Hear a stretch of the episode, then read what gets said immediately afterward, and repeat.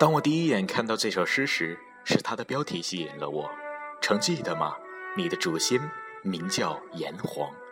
难道有什么让我忘了我的祖先？我可是人们口中的愤青。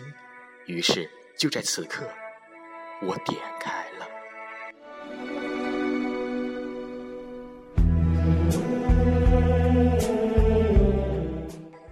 登上那古老的城墙，抚摸着饭台的柱梁。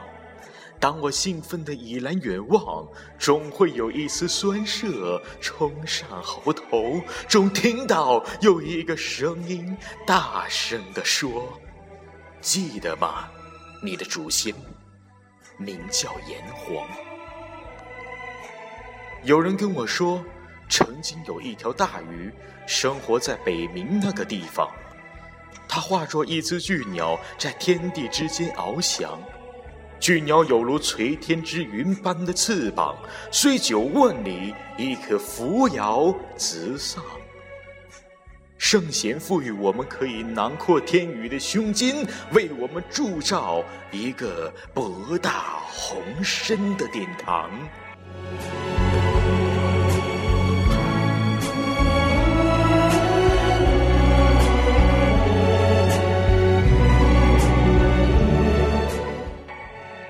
那时候，有个怪异的青年，名叫嵇康。他临行前弹奏了一曲绝响。那宽袍博带在风中飞扬，他用了最优雅的姿态来面对死亡。几千年过去，依旧有余音绕梁。只是他不知道，真正断绝的不是曲谱，而是他的傲骨，乃至。他身上的衣裳，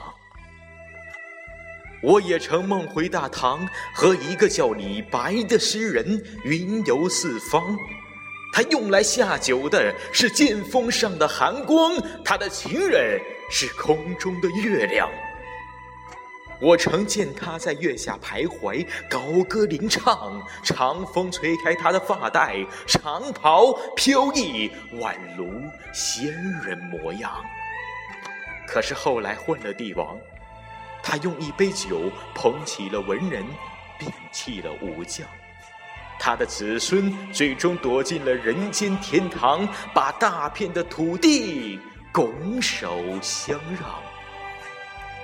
然而，在寒冷的北方，正有一支军队征战沙场，敌人都说有岳家军在，我们打不了胜仗。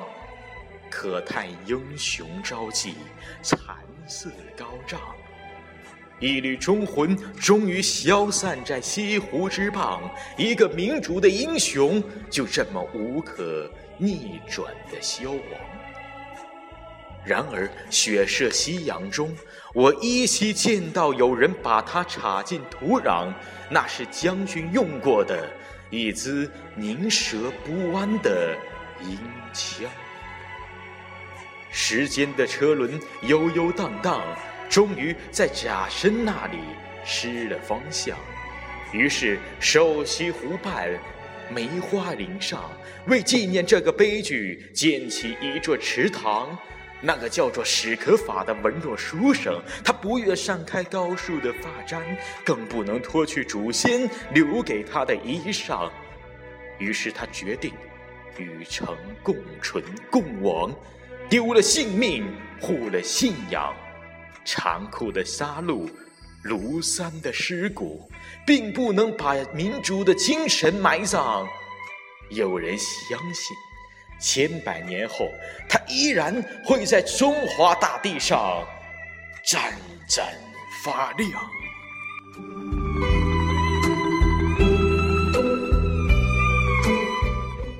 就在千百年后的今天。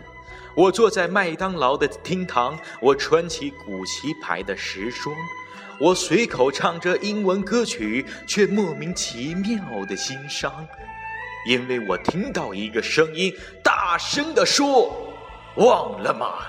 你的祖先名叫炎黄。”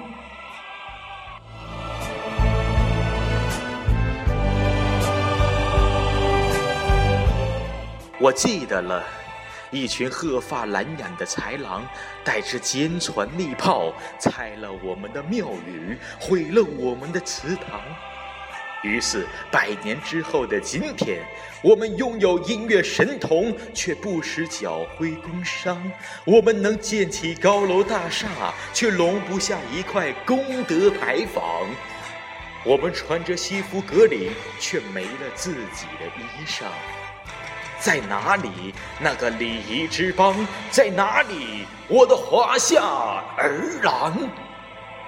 为什么我穿起最美丽的衣裳，你却说我行为异常？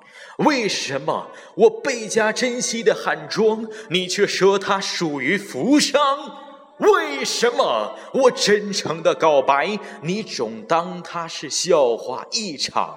为什么我淌下的热泪，丝毫都打动不了你的铁石心肠啊？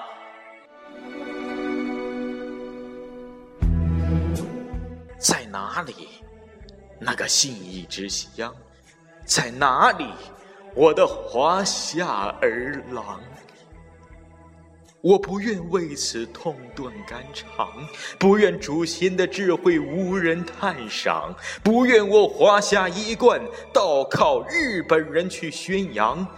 所以，我总有一个渴望。有一天，我们可以拾起自己的文化，撑起民族的脊梁。记住吧，记住吧，曾经有一个时代叫汉唐，曾经有一条河流叫长江，曾经有一对图腾叫龙凤，曾经有一件雨衣名叫离殇。